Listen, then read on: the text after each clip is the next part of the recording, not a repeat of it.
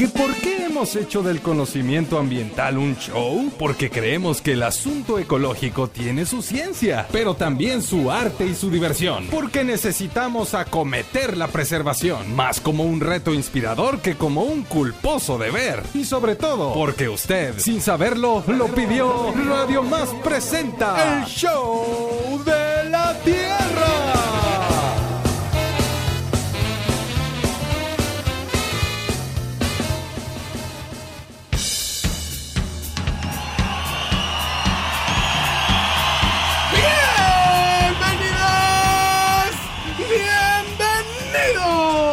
Al único programa que te hace volar con las veloces alas de la imaginación. Te hace escuchar el zumbido de la conservación y te pica con el pico de la información y de la urgencia que en la sabana anuncia la permanencia de un colibrí mexicano. Esto es el show de la Tierra. Y es que hoy amanecimos con una relación muy cercana con la flora y ¿saben por qué? ¿Por qué? ¿Por qué? Porque sí. Y porque tenemos un programón, échenle nomás hoy, aquí, en el escenario del show de la Tierra, nos acompañan dos hombres que ya quisieran los Avengers en sus filas. Tienen ojos de lechuza, plumas multicolores y más de 400 voces. Y además, muchas ganas de hacer parvadas. Démosle la bienvenida al técnico de la Red de Biología y Conservación de Vertebrados del INECOL, Chaucero Terrestre, de Radio Macero y nuestro ornitólogo de cabecera, el doctor Fernando González García. Acompañado por un joven albatros, el cóndor de la realización audiovisual, el curripití de la información. Ya lleva 15 cortometrajes y está chambeando en otros 6. Y démosle un aplauso al biólogo Jorge Ramos. Y estaremos platicando con ellos acerca del documental que realizaron. Doricha, el colibrí tijereta mexicano, una joya veracruzana. Tendremos sonidos de la Tierra, netas del planeta y muchas cosas más. Y ahora, muevan sus caderas radiofónicas porque queda con ustedes una mujer que sabe cuándo planear. ¿Sabe cuándo irse en picada? Un aplauso para Isela, la gaviota de la radio Pacheco.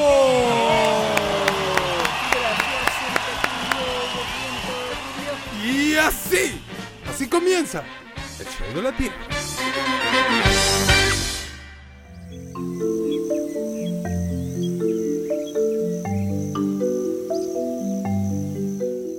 Esta historia, como muchas otras, comienza en una amplia sabana, la cual, vista desde lo alto, pareciera simplemente un área pastoril, con pastos y otras hierbas para el ganado.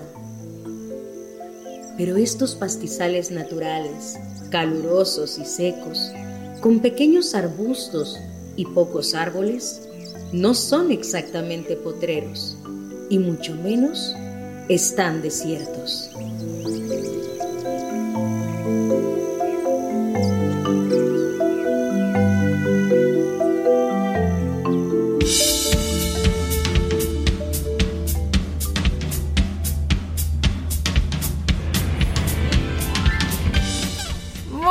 Gracias Bruno Pecho Amarillo Rubio y gracias a todo el público saucero que se hermana con nosotros esta mañana en esto que es el show de la tierra, ciencia, arte, cultura y mucho ambiente, diversión por supuesto también aquí a través de Radio Más, la radio de las, los, les, luz, veracruzanos. Y gracias a la familia que nos hace el favor de venir aquí a compartir sus talentos, su muchosidad, sus superpoderes nos parece a nosotros para visibilizar en este caso pues la situación de un ave, ya escucharon ustedes, hoy este show está dedicado a esta pequeña ave de plumaje brillante y de colores vivos, de pico muy largo y fino, que le permite alimentarse del néctar de las flores, con patas cortas y alas largas, que vuela suspendiéndose en el aire gracias a la fuerza y a la velocidad con que bate sus alas, y es la única ave capaz de volar hacia atrás. Hay muchas especies diferentes del colibrí, por supuesto, se encuentran repartidas en diferentes partes del continente americano y aquí en Veracruz, por dicha, tenemos aún al colibrí tijereta mexicano, Doricha. A este animal maravilloso y sagrado, pues dos eh, distinguidos científicos veracruzanos se dieron el tiempo y la tarea de documentar su situación, su historia, de compartirnos y de socializar desde un documental del cual hoy vamos a hablar cuáles son algunas de las problemáticas y los desafíos que representan o que viven, mejor dicho, en esta sabana veracruzana. Y pues de entrada nos parece maravilloso que la gente que es comprometida en este caso desde la ciencia haga equipo y una talentos y convicciones como es el caso de Fernando González García y de Jorge Ramos que se encuentran hoy aquí en el estudio de Radio Más para compartirnos de esta historia y de muchas cosas más en las que ellos andan metidos. Así que gracias de entrada, felicidades por este bellísimo trabajo y qué gusto que nos acompañen hoy por acá. Fernando, ¿cómo estás? Pues muchas gracias, Isela. Este, pues gracias por la invitación, ¿no? Eh, siempre es un gusto eh, regresar después de un buen tiempo de, encierro, ¿no? Sí. y finalmente podemos estar aquí eh, de forma presencial. Y eso pues es muy divertido y además, este, pues contento, ¿no? De, de venir a hablar sobre este pequeña ave, ¿no? Este, y, y en general de los colibríes, que como tú dices, ciertamente dentro de los pájaros, dentro de las aves, los colibríes son los únicos que pueden volar de esta forma. Es bellísimo. Adelante, hacia atrás, hacia arriba, hacia abajo. Sí. Que, ninguna otra ave lo puede hacer, ¿no? Ajá. Entonces los colibríes tienen esta, esta facilidad, ¿no? De, volar. Y propiamente está dado por sus propios hábitos de, vuelo y de, buscar su alimento, ¿no? Claro. No lo podrían hacer de otra forma, ¿no? no. Entonces, pues muy contento de estar otra vez aquí con ustedes para platicar sobre esta historia, ¿no? Este, que nos atrevimos esta historia de amor. Que nos atrevimos a documentar y que salió sin querer queriendo, ¿no? este, porque. ¿Cómo sin querer queriendo? Pues porque eh, esto fue motivado en cierta forma por la pandemia, ¿no? y porque nos permitió, al estar en casa y no poder ir a la oficina, pues yo me pregunté, bueno, ¿y qué voy a hacer, no? Y este, porque no es fácil estar encerrado dos años. Tú no estuviste encerrado dos y años. entonces no con mucho cuidado, pero bien que te ibas a tu oficina a cielo abierto. Me, me, presumías en repetidas ocasiones. Entonces cambié la oficina, ¿no? de cuatro paredes por, por algo más libre, ¿no? Y entonces como tengo la fortuna de vivir muy cerca de donde viven estos colibríes, pues me di a la tarea y me pregunté, bueno, qué se sabe de este colibrí, qué no se sabe, este, cómo vive, eh, cuál es su historia, ¿no? Eh, ¿Cómo la podemos documentar? Y entonces dije, pues algo tengo que hacer. Y entonces, este, a partir de ahí, pues empezamos a salir al campo, a buscarlos, a encontrarlos y a conocer su, su, forma de vida, ¿no? Decir, bueno, cómo se comportan, qué hacen, cuándo lo hacen, cuándo no lo hacen, qué comen, qué no comen, cómo lo hacen. Y este y dije, pues esto hay que documentar. La gente se tiene que enterar de cómo vive este colibrí, ¿no? Y a eso nos dedicamos un poquito más de dos años, ¿no? Y esa es la historia que de alguna forma contamos en este documental que hicimos sobre este colibrí, Dos, dos, años de trabajo aproximadamente, sintetizados en 20 minutos de una espléndida edición y una gran documentación. Eh, en Radio Más, eh, Fernando, como tú lo sabes y no nunca, nunca nos vamos a cansar de, repetirlo, somos grandes admiradores de tu trabajo y estamos muy agradecidos porque nos has compartido el paisaje sonoro de que has logrado documentar en tus recorridos en campo, con estos sonidos de las aves también que han formado parte de nuestra continuidad y que de manera frecuente forman parte de nuestros contenidos en la barra de, de Radio Más y de manera especial en el show de la Tierra. Pero también somos grandes admiradores de esta juventud muy talentosa y preparada, perspicaz, que tiene una mirada fundamental para lograr hacer, mira, de manera especial admiro muchísimo a la gente que desde el arte a través, en este caso el arte audiovisual, logra pues eh, mimetizarse tal vez eh, en los escenarios naturales y en este caso me parece maravilloso, maravillosas las imágenes y los sonidos que, ustedes lograron y en este caso también desde la fotografía de Jorge Ramos. Hay unas escenas que me parecen de locura y pensaba eh, mientras veía el documental Jorgito cómo le hizo este muchacho para que el colibrí no se sintiera perturbado. Bienvenido al show de la Tierra. Estamos súper orgullosos de ti, de todo lo que logras y hoy de manera especial pues celebrando este documental que de manera reciente presentaron en la comunidad que nos parece también un gran asunto, pero compártenos tú sobre tu experiencia en términos generales durante la documentación de Doricha el colibrí tijereta mexicano. Bienvenido. Muchas gracias Isela, muchas gracias a todos por aquí permitirnos este espacio para seguir compartiendo este material, que pues de, eso surge, de la necesidad de compartir una historia natural que pues ocurre aquí en el estado de Veracruz, que genera muchas incógnitas y deja muchas preguntas abiertas a la investigación. Y pues realmente esta pregunta pues yo creo que es casi regresar, regresársela al, al Doc Fernando, porque pues gran parte del documental lo grabó él. Pero pues sí, Ah, requiere una gran ética el acercarnos a estos colibríes y pues también de una gran curiosidad y un gran, una gran dedicación de tiempo a la observación para pues poder tener la fortuna de grabar una gran cantidad de comportamientos de pues simplemente seres vivos que están llevando a cabo sus vidas, su día a día, al igual que nosotros, pero que si no les dedicamos el tiempo para verlos, pues no podríamos documentarlos de esta manera.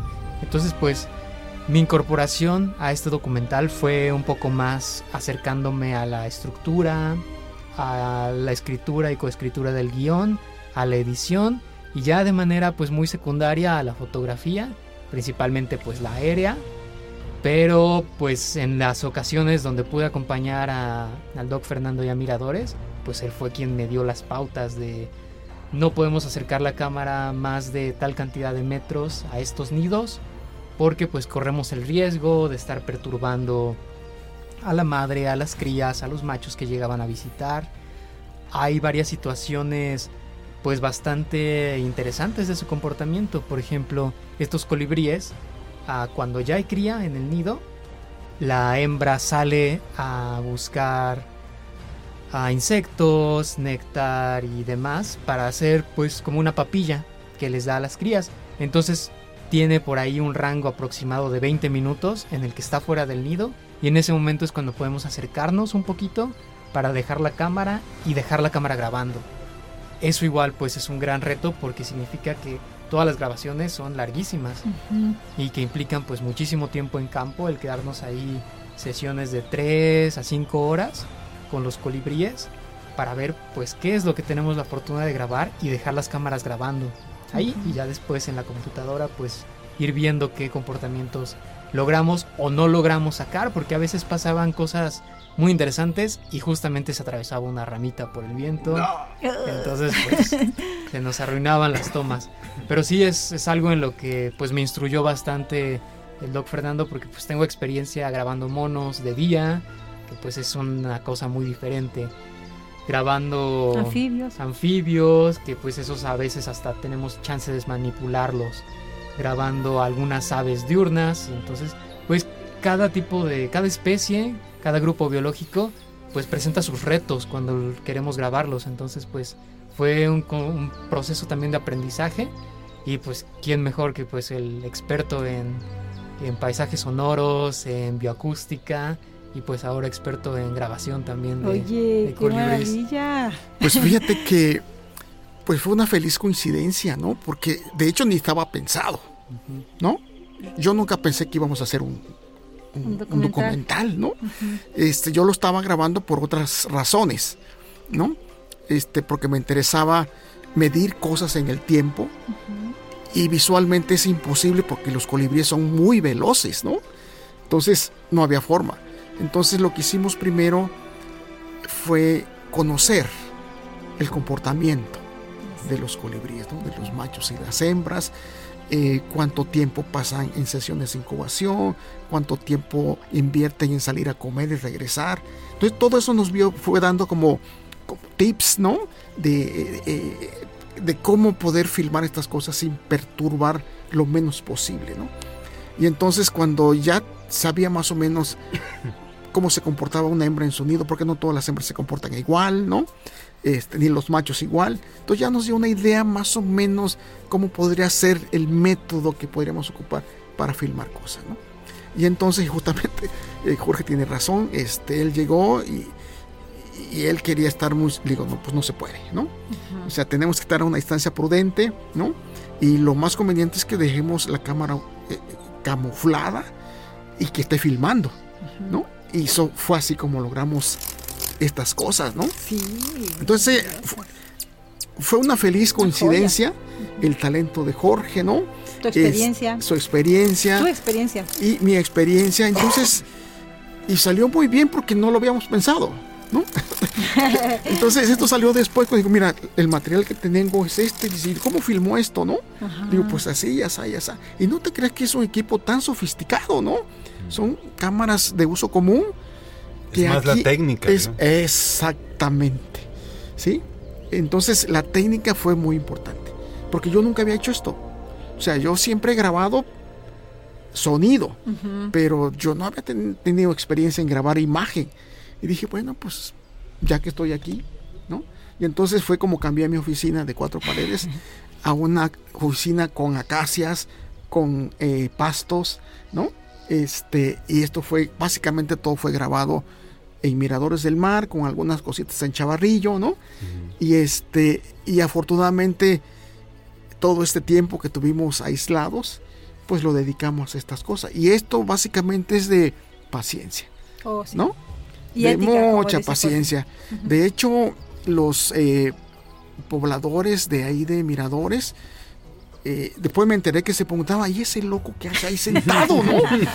sí, en medio del sol y a veces había chance de estar en una sombrita, pero generalmente era mucho sol, mucho calor y, se preguntaban, bueno, ¿y ese qué hace ahí?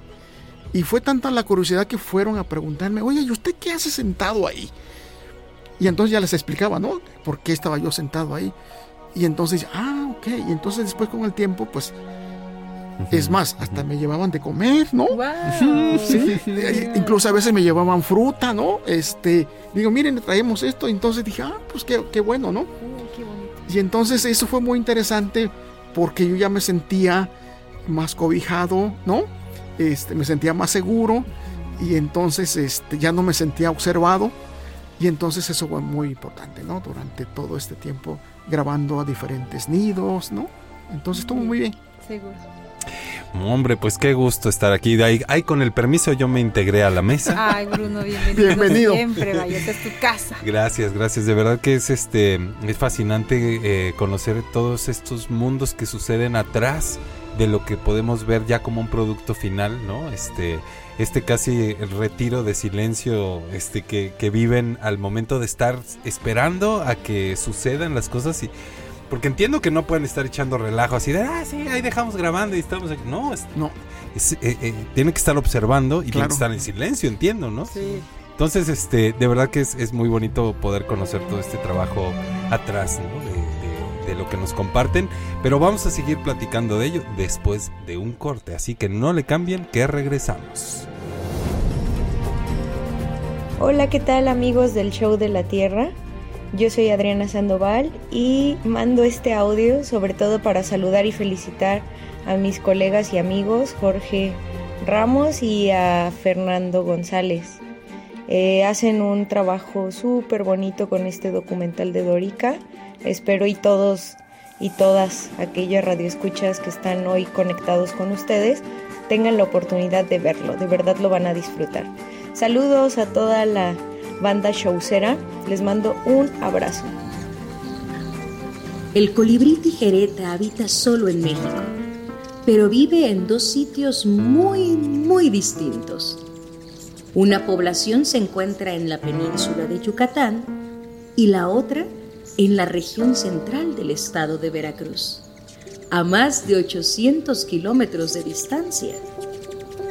Dos linajes completamente aislados.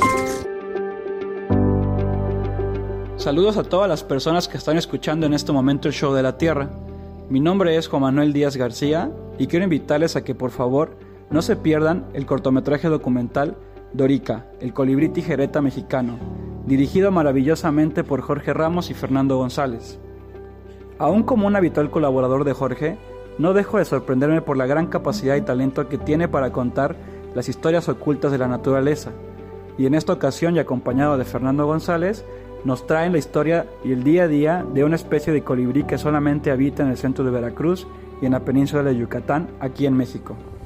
En verdad, no dejen pasar la oportunidad de ver este documental, que es el fruto de un trabajo en campo que duró más de tres años, donde siguieron a diferentes colibríes con cámaras y micrófonos para poder documentar su día a día. Por favor, vean el documental para poder conocer más de la historia de la, de la belleza y de las especies amenazadas del estado de Veracruz así como también de las acciones de conservación que se están haciendo para lograr mantener sus poblaciones. Saludos. Mientras vamos y regresamos de un corte, no esperes ni desesperes. Haz algo. Siembra un árbol, salva una especie, cambia un paradigma, repara una fuga, libera una tortuga, entretente en algo. Mientras regresamos con el show de la Tierra.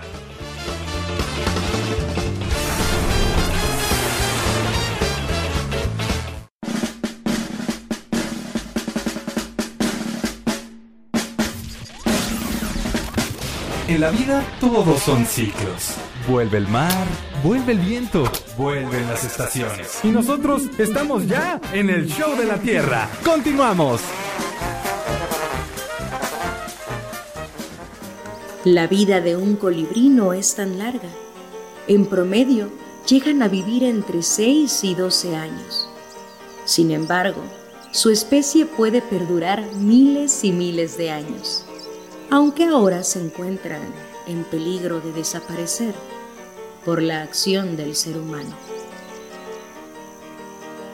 Tan solo en los últimos 100 años, casi la mitad de sus poblaciones han desaparecido por la pérdida de su hábitat. Después de todo, donde un colibrí encuentra su hogar, algunos humanos no ven más que un terreno baldío, un área para quemar o meter cabras.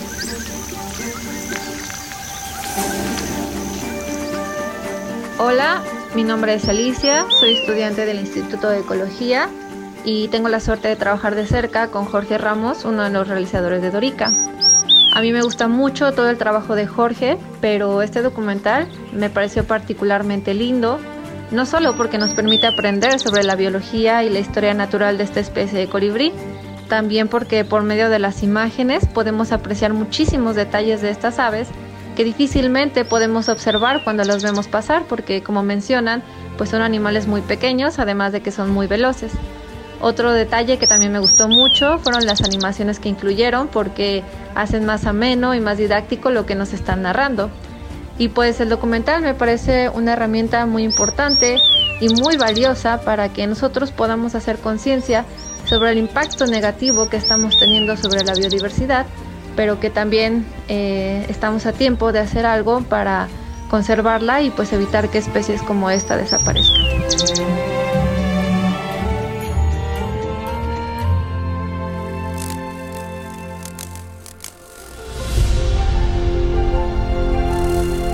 Continuamos en el show de la tierra, hoy el show del colibrí, del colibrí tijereta mexicano, Doricha elisa, una especie endémica de México como ya hemos escuchado, cuyas dos poblaciones, una se encuentra en la península, sí, en la región. La costa de la península de Yucatán. De, la península, ay, aquí ellos hablan Yucatán, hablan maya, y acá tenemos en Veracruz, en, el, en la zona central, en el municipio de Emiliano Zapata. y cantan jarocho.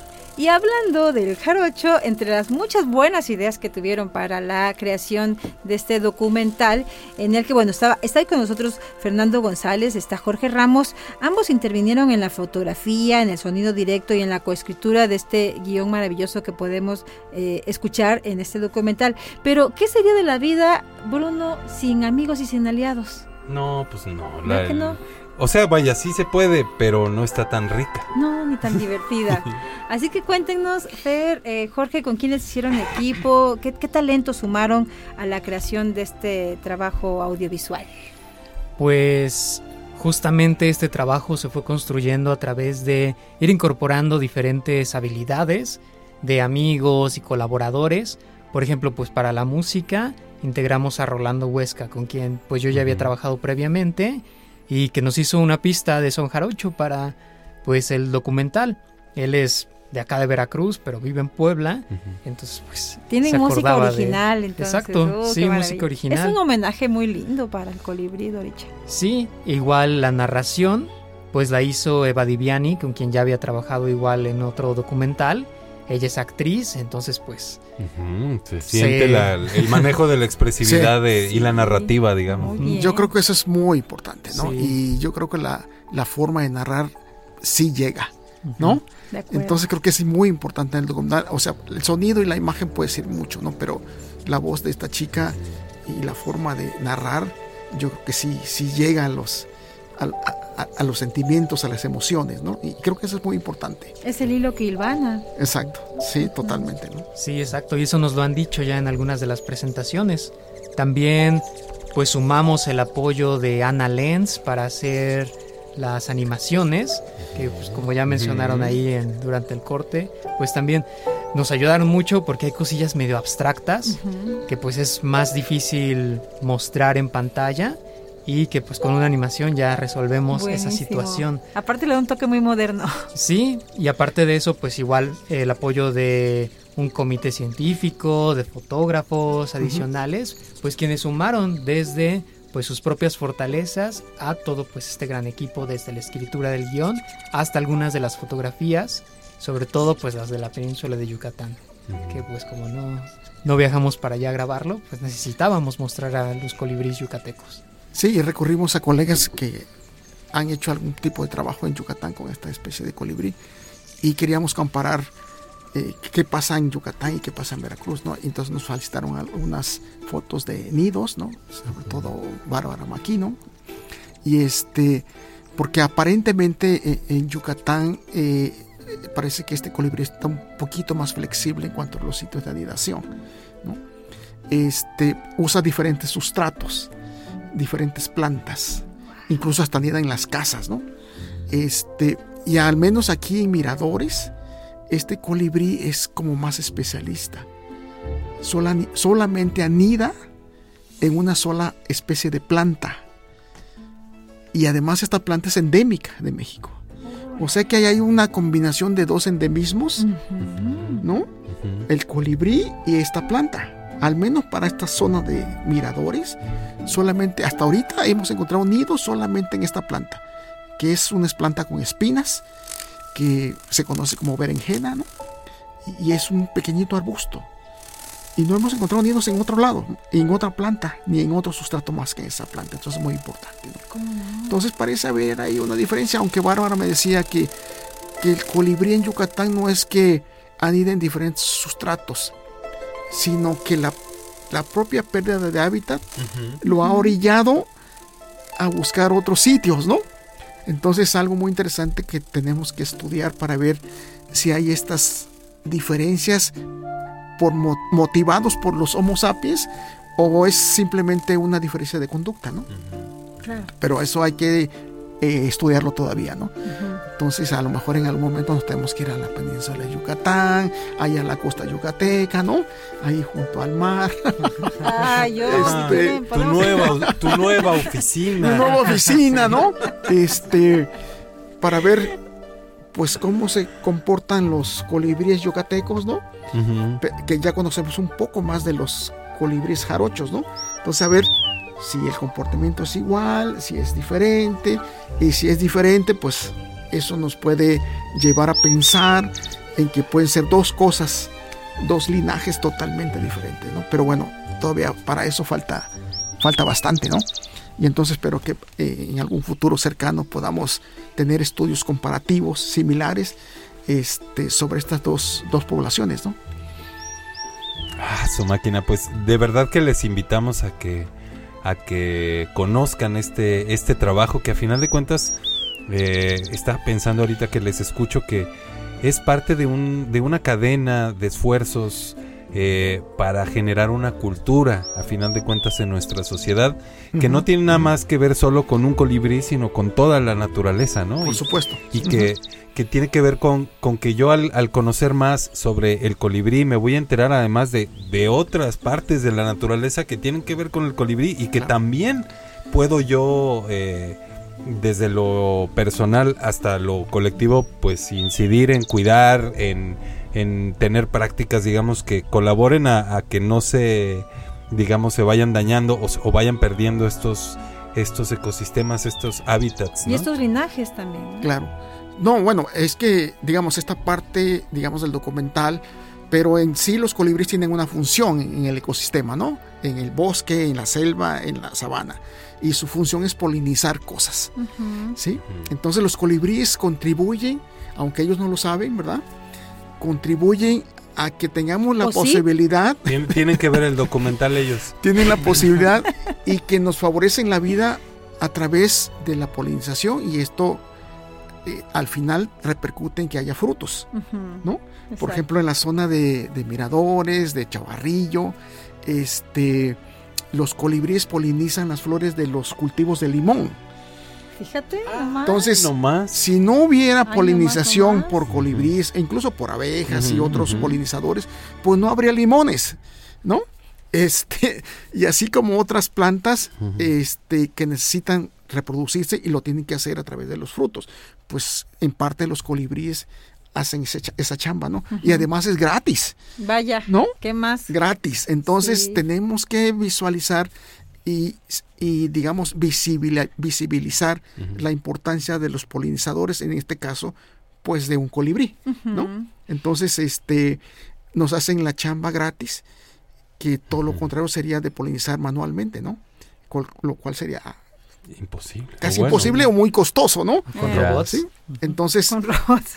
sí, entonces este, esa es la importancia, ¿no? De los polinizadores y en este caso de este colibrí que tenemos que de alguna forma este, hacer que, que permanezca, ¿no? Claro, porque dicho sea de paso, hasta ahorita hemos hablado del asunto, pues desde como nos gusta, desde el romance, eso es lo mero nuestro. Pero lo que es un hecho es que se encuentra en un peligro crítico de extinción, que se requiere de tomar acciones para su conservación, acciones colectivas, ¿no? Desde el punto de, desde el sector civil, el político, ustedes como comunidad científica evidentemente están haciendo lo que les toca y han provocado también interacción de otros actores como, como la comunidad artística, que ya nos decías, Jorge, nosotros hoy como medios de comunicación nos sentimos honradísimos de podernos sumado, sumarnos a la difusión y a la visibilización de eh, la situación y el estatus de este colibrí tijereta mexicano que eh, nos parece como sumamente importante reiterarles la oportunidad que usted tiene de ver, ya se encuentra en el canal de YouTube, ya está, ya está arriba, está Sí, está disponible. está disponible, no hay pretexto. Les vamos a hacer examen, eh, y terrestres, la próxima que nos encontremos. Así que bueno, vamos a seguir conociendo detalles de cómo fue el proceso creativo para la documentación de este animalito sagrado en muchas culturas, por cierto, vaya que tiene eh, un simbolismo especial en muchas culturas y en la nuestra más aún, me parece, como un mensajero y como un protector también de, las áreas naturales, entre otras bondades que, que podemos descubrir si escuchamos a quienes estudian a estas aves, a los colibríes. Vamos a seguir escuchando de esto, pero ahora ¿dónde vamos? Vamos compañero? con su majestad la música. Adelante. La tierra es la musa de una profunda canción de amor. Los sonidos de la tierra con Rafael Campos. Hola, yo soy Rolando Huesca y participo en este documental Dorica acerca del colibrí tijereta mexicano en la creación de un pequeño tema musical. Esta canción la hice con este instrumento conocido como guitarra de son o requinto jarocho, instrumento que yo conocí en Veracruz de donde yo soy originario, pero ahora me acompaña aquí en la ciudad de Puebla en donde actualmente vivo. Quiero agradecer a Jorge Ramos por la invitación y les invito a conocer más sobre esta especie endémica de nuestra región y su situación actual en este bello cortometraje.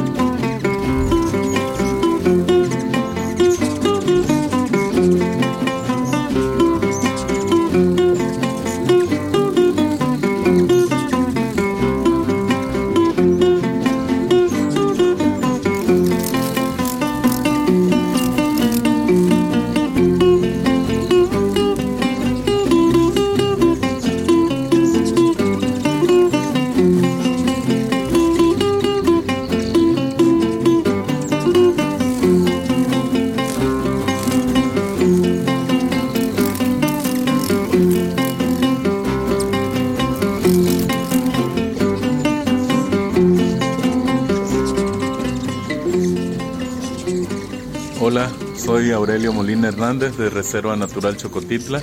Los invitamos a todos a ver el documental del colibrí tijereta mexicano Dorica Elisa en el Show de la Tierra con Isela Pacheco.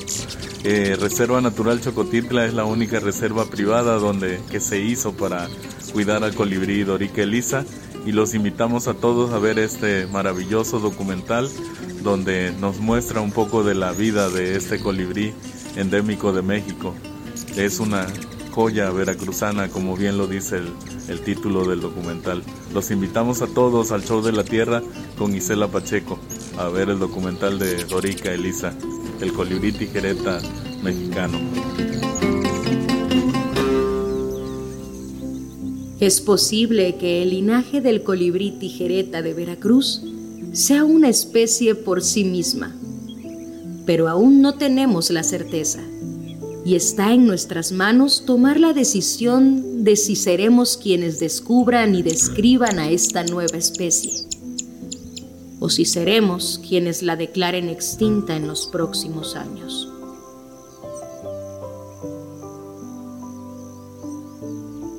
Pero eso solo lo podremos averiguar si protegemos a los colibríes que zumban alrededor de las flores, que anidan en los arbustos, y que se lanzan con valentía hacia el sol.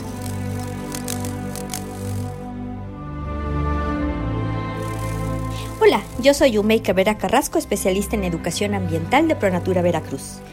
Y hoy quiero invitarlos a que por favor puedan disfrutar del documental Colibrí Tijereta.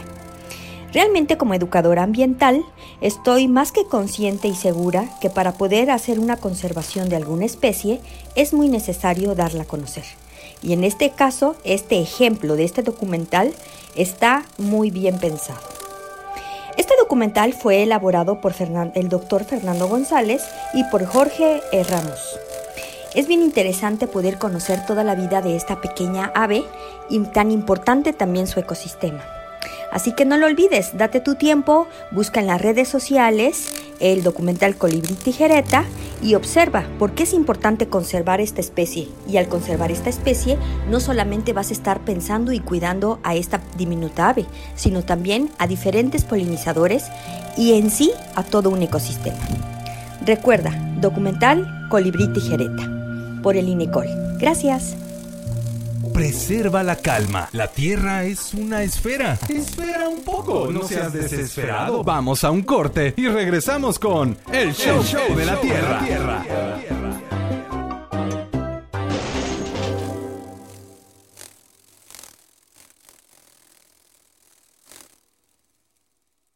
¿Quién dijo que nos habíamos extinguido? Este, este tiempo solo nos sirvió para evolucionar. Ya estamos de regreso con el Show de la Tierra.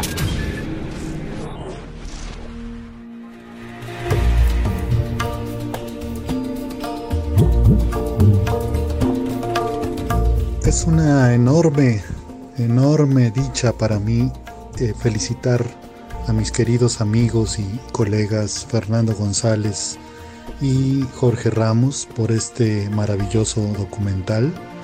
Ellos son realmente unos genios, unos traductores de la naturaleza, eh, particularmente en este trabajo alrededor de una especie emblemática para toda esta zona y sin duda hicieron algo mágico, hicieron cosas bellas en todos los sentidos. Eh, no me queda más que abrazarlos como siempre, con todo respeto, con toda mi admiración. Y para mí es un honor cruzar los pasillos de este Instituto de Ecología con gente tan talentosa, tan bella, tan sensible y tan comprometida. Eh, muchas felicidades por esta gran aportación que vengan muchos éxitos más, que ya saben que, que se les quiere y se les respeta. Eh, su amigo Juan Carlos Serio Silva. Pajaritos y yo nos levantamos a un tiempo, nos levantamos a un tiempo los pajaritos y yo.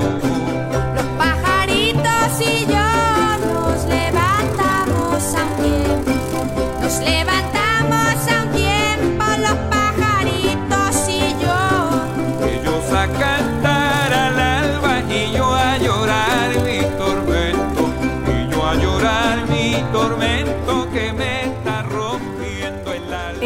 vuelo del colibrí Dorica, el colibrí tijereta mexicano, llegó al estudio del Show de la Tierra y desde aquí queremos sumarnos a las porras, a los agradecimientos, al reconocimiento hoy de manera especial de Fernando González y de Jorge Ramos, pero a todas las personas que se sumaron además a la convocatoria que ustedes eh, realizaron y también de manera particular a los ejidatarios y a los vecinos de esta región donde realizaron esta afirmación en el municipio de Emiliano Zapata, en las oficinas al aire libre de, del doctor Fernando González y, y creo que ha sido funda es fundamental también provocar reacciones. Me parece sumamente interesante que eh, el documental eh, termina precisamente con preguntas. Eh, necesitamos Claro. preguntarnos y a partir de eso contribuir al pensamiento crítico, a la reflexión y a la acción colectiva. Fernando, Jorge. Sí, fíjate que este, este documental lo que causó fue más sueños, ¿no? Eso. Y, y tengo más sueños y tenemos más sueños. Uno es eh, tratar de establecer algunas áreas protegidas, algunos manchones de pastizales y selvas bajas, eh, sobre todo en el municipio de Emiliano Zapata. Ya hay alguna iniciativa ahí con los lugareños de Chavarrillo, ¿no? Ah, qué bueno. Para crear una, una reservas, aunque sea pequeñitas, pero sería un primer inicio. Este, ya estamos en eso, ¿no? Este, y, esto ha des- y esto lo ha motivado el documental, ¿no? Y también queremos ver, eh, al menos para Emiliano Zapata, eh, si es posible, hacer el planteamiento de que este colibrí, por eh, las características que tiene, y por su endemismo y por su historia de vida, ver si en algún momento esto puede ser declarado como un símbolo de conservación, al menos para el municipio de Emiliano Zapata, ¿no? Entonces, este, y, y tratar de que la gente eh, eh, pueda reconocerlo y cuando vea un colibrí eh, eh, volando ahí en sus jardines, eh, sepa que es un colibrí tijereta mexicano, aunque hay otras especies de colibríes, ¿no? Pero yo creo que el documental va a ayudar a que lo puedan identificar. Y muchas veces la gente se pregunta, bueno, ¿cómo puedo colaborar? ¿Cómo puedo ayudar desde mi casa? Y es muy sencillo. Simplemente proporcionarles modos de vida a los colibríes. ¿Cómo? Sembrando plantas. Plantas con flores que les puedan proporcionar néctar a los colibríes en general. Y particularmente este colibrí, ¿no? Y además su casa se va a ver muy bonita, con muchas plantas, ¿no? Y no necesita las grandes macetas, y no necesita los grandes espacios. Por muy chiquito que tenga, aunque tenga un balcón, si usted pone unas plantas en las latas de desecho que tiene, cuando se comen los duraznos, etcétera, etcétera, etcétera. Y ahí va a llegar un pájaro y seguramente será un colibrí.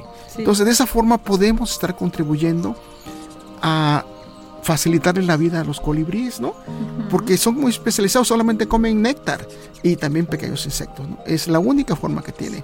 Entonces, si le proporcionamos esto, pues estamos contribuyendo. ¿no? a que tu casa se va más bonita, con muchas flores, con muchas plantas y con muchos pájaros. Y en este caso colibríes. Entonces de esa forma podemos contribuir. Suscribo. Eh, les platicaba antes de comenzar este programa que he tenido la bellísima experiencia reciente, sobre todo de eh, recibir de visita rapidísima, por supuesto, como son ellos, es, es la visita ideal. Llega rápido y se va. De, unos colibríes que llegan ahí a, las florecitas que tengo en el balcón y, me encanta saber que esto va a contribuir precisamente a algo que nos beneficia a todos en el planeta, la polinización, entre muchos otros beneficios ecosistémicos con los que contribuye esta especie. Entre los planteamientos que me parecieron sumamente interesantes y quisiera eh, en ese sentido conocer tu opinión, Jorge, eh, nos invitan a que descubramos juntos y juntas si queremos ser la generación que va precisamente a descubrir más acerca de esta especie y todo lo que representa y todos los beneficios que nos brinda, además de, la belleza escénica, o, o queremos ser la generación a la que nos toque declarar como extinta eh, a, esta especie del colibrí dorica. Sí, pues justamente eso nos va a tocar, nos nos vamos a enfrentar a esa situación. Estamos en ese, en ese momento justo, ¿no? Sí, pues estamos pasando por este periodo, esta era geológica denominada antropoceno, capitaloceno, por diferentes autores. Y pues probablemente haya muchas especies que se estén enfrentando a extinciones locales, es decir, que dejen de habitar ciertos sitios donde está llegando el ser humano o de plano, pues que desaparezcan de la faz de la Tierra.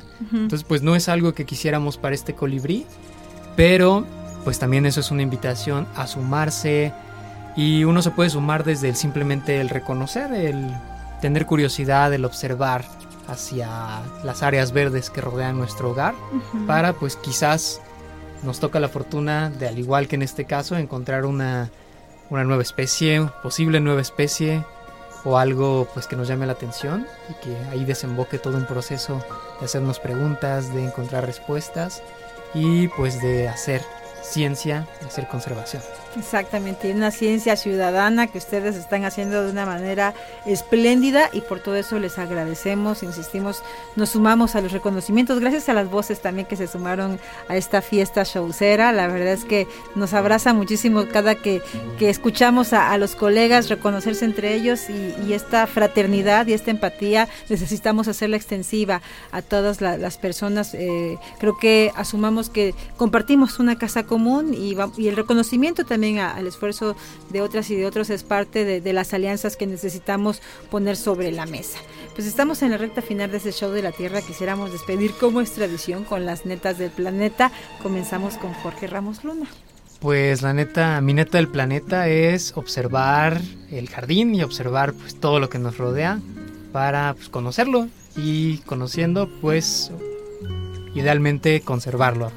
Exactamente, bravo, bravo biólogo, enhorabuena por todo tu trabajo. y luego nos vienes a contar de tus otros documentales que estás haciendo y los que ya se están cocinando. Sí, maestro, a ver si te da tiempo porque tienes un montón de, trabajo, pero qué padre, qué padre que te vas a campo, que haces un trabajo también súper lindo, como es el caso del doctor Fernando González García, a quien siempre es un gusto recibir en este tu show. ¿Y cuál es tu neta del planeta?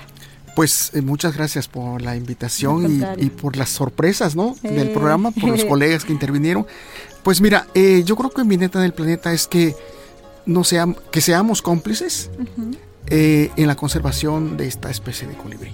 Y si lo logramos hacer, vamos a salvar a muchas otras especies, ¿no? Que son exclusivas de las selvas bajas y de los pastizales o de las sabanas de Veracruz. Muchísimas. Datos de contacto rápidamente para quien quiera más información. ¿Cómo podemos ver el documental, Jorge? El documental lo pueden encontrar en las redes sociales del Instituto de Ecología, INECOL. En Facebook y en YouTube pueden buscar Dorica Elisa, el colibrí tijereta mexicano, una joya veracruzana. Y ahí van a dar con él realmente muy fácil. Entonces está libre. ¿Tu correo? Ah, y pues pueden contactarme a mi correo jorge.ramos.inecol.mx Y sí, pues también me encuentran en las mismas redes sociales y, eh, con, y mi correo electrónico es fernando.gonzález arroba inecol.mx. Eso. Gracias Fernando, gracias Jorge y gracias a toda la banda showcera que nos regaló esta emisión tan linda que despide con la ciencia y la poesía en voz de Mauro Domínguez Medina. Es el colibrí atado por un frágil filamento, el acróbata del viento de un trapecio perfumado. Después que el acto ha logrado sin lastimar la flor fina, se esfuma por la cortina transparente del vergel con una ovación de miel al final de su rutina. Nos vamos, Bruno Encantador Rubio.